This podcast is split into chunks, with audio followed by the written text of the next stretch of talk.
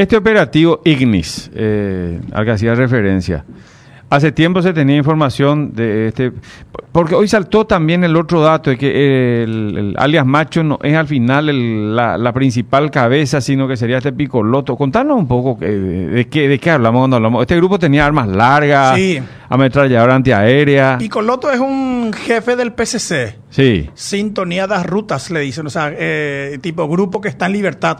Porque el PCC, su doctrina original, es algo así como un grupo revolucionario de presos. Sí. Un, gru- un grupo que busca, reivindica las mejores condiciones de vida de los presos. Pero después también fue expandiéndose. Y este picoloto ahora detenido que operaba con el alias de R7 tiene una jerarquía relativamente importante en el PCC. Yo honestamente les digo, nunca había escuchado sobre Picoloto, sobre R7. Sí, ya habíamos leído sobre él, porque en 2021 había caído uno de sus hombres aquí en Paraguay, uno de los hombres de su célula.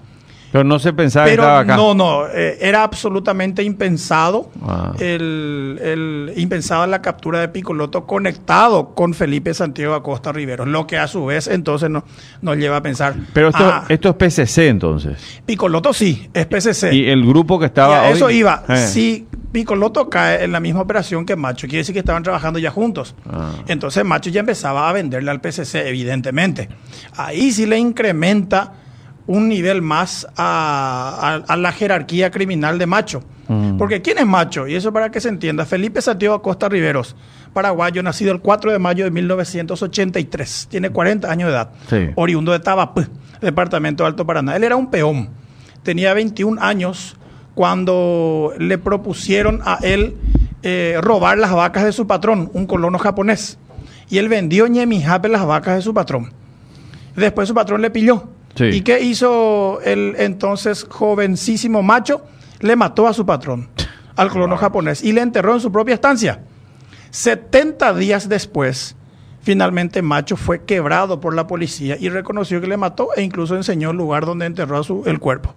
Desenterraron al patrón, eh, él fue arrestado y condenado a 25 años. Él es un convicto en fuga. Él es un asesino condenado, o sea, decir supuesto asesino, Claro. no porque él está Y armó un grupo. Sí, él es Y armó un grupo criminal. Él es un 2000 prófugo. en 2011, cuando cumplía su sexto año de reclusión, él escapa de la cárcel. ¿Cómo escapa? Eh, simula una enfermedad, le llevan al hospital y simplemente elude su custodia, según los datos oficiales. Dos- 2012, 13, 14, 15. En 2015 a él lo vuelven a agarrar. ¿Dónde? En Salto del Guairá. Ah. Es decir, ya había migrado a esa región del país. Estuvo preso otro año Sí. completando algo así como siete años de los 25 que le condenaron. ¿Y cómo vuelve a escapar? De la misma manera. Otra vez, o estaba enfermo, le dieron permiso para ir a un hospital. En un hospital le dieron un certificado que tenía que hacerse estudios, pidió permiso para permanecer en libertad mientras hacía los estudios. Nunca más volvió.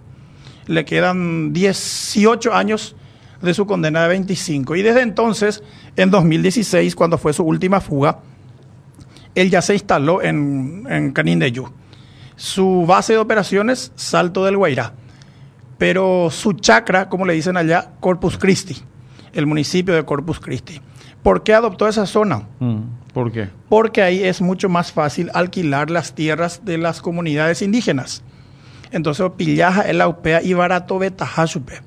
Entonces, alquilaba las tierras de los indígenas y les hacía trabajar a los indígenas en la producción de marihuana. Le fue tan rentable el negocio que después le propusieron a él, como él controlaba ya toda la zona, le propusieron construir pistas de aterrizaje. Jauñepru Pocaja en la comunidad indígena en Butetepe e incluso empezó a invadir propiedades privadas. Ah. En Corpus Christi hay un viejo litigio en la zona de la colonia americana, donde hay por lo menos tres estancias grandes que están ocupadas por supuestos invasores, que no son otra cosa más que eh, traficantes de marihuana y personas que responden a macho. De hecho, en las últimas denuncias de estas estancias se habían detectado pistas de aterrizaje clandestinas construidas por este grupo. Y él pudo armar todo este grupo con esas ar- por las armas. Imagino que sean producto del canje por droga. Claro. Imagino, porque esas armas las conseguís como a través del PCC, a través de grupos criminales. Y ahora tiene todo más lógica que él estaba aliado con un alto jefe del PCC. Claro. O sea, evidentemente porque son armas hasta nuevas. O sea, lo que es conseguir un punto 50 en el mercado negro, por más de que seas un criminal fronterizo, no es fácil y no es barato. Y él tenía una ametralladora Brownie calibre .50. O sea, Picoloto era clave en este tema de la provisión de armas para el grupo, probablemente. Por lo visto. Por lo visto. Claro, porque eso es lo que ahora estamos, eso es lo nuevo. Sí, claro, claro. Hay que reconocer que la, la captura de Picoloto vino a, a, cerrar varias aristas que justamente no se entendían. ¿De dónde es que conseguía tantas armas? Mm. Y así él empezó a actuar campantemente. Y ahí volvemos al fenómeno Rotela Guardia Cárceles.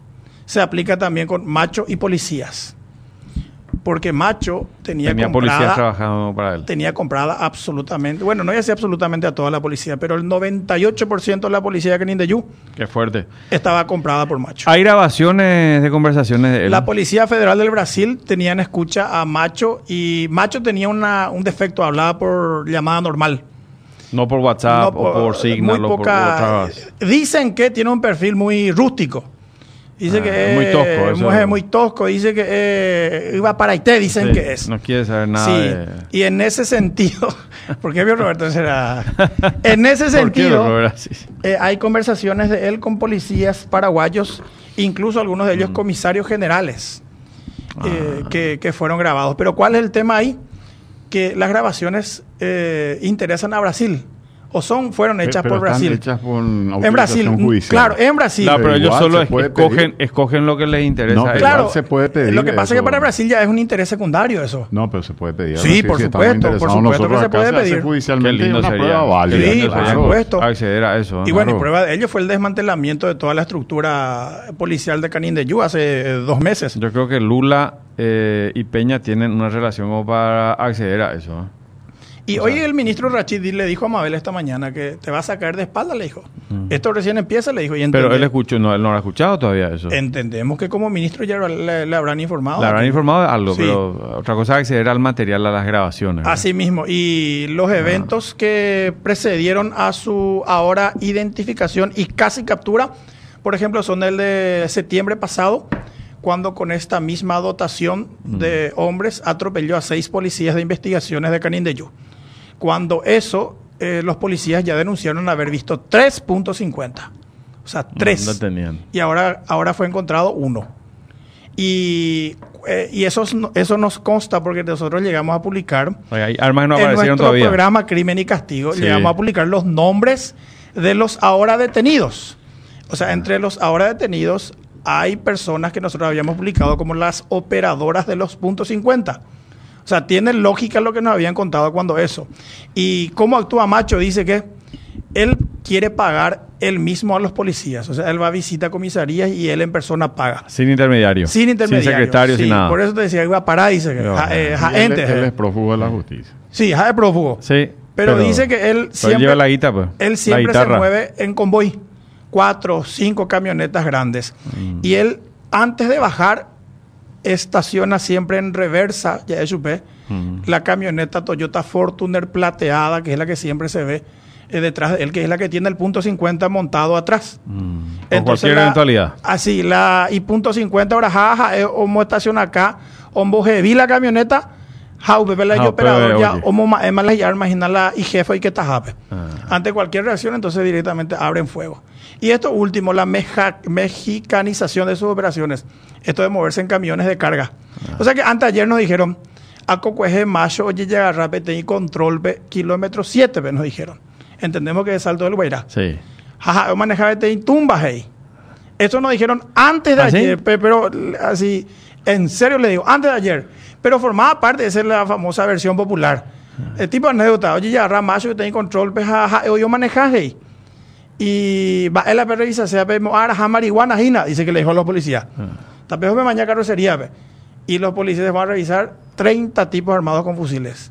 ¿Qué pasó hoy? La Sena difunde los videos de las grabaciones del circuito cerrado de esa zona y Macho manejando el camión incautado y, 30 tipos en la carrocería, todos armados. Eso vamos a ver en Crimen y Castigo. A las 18 horas.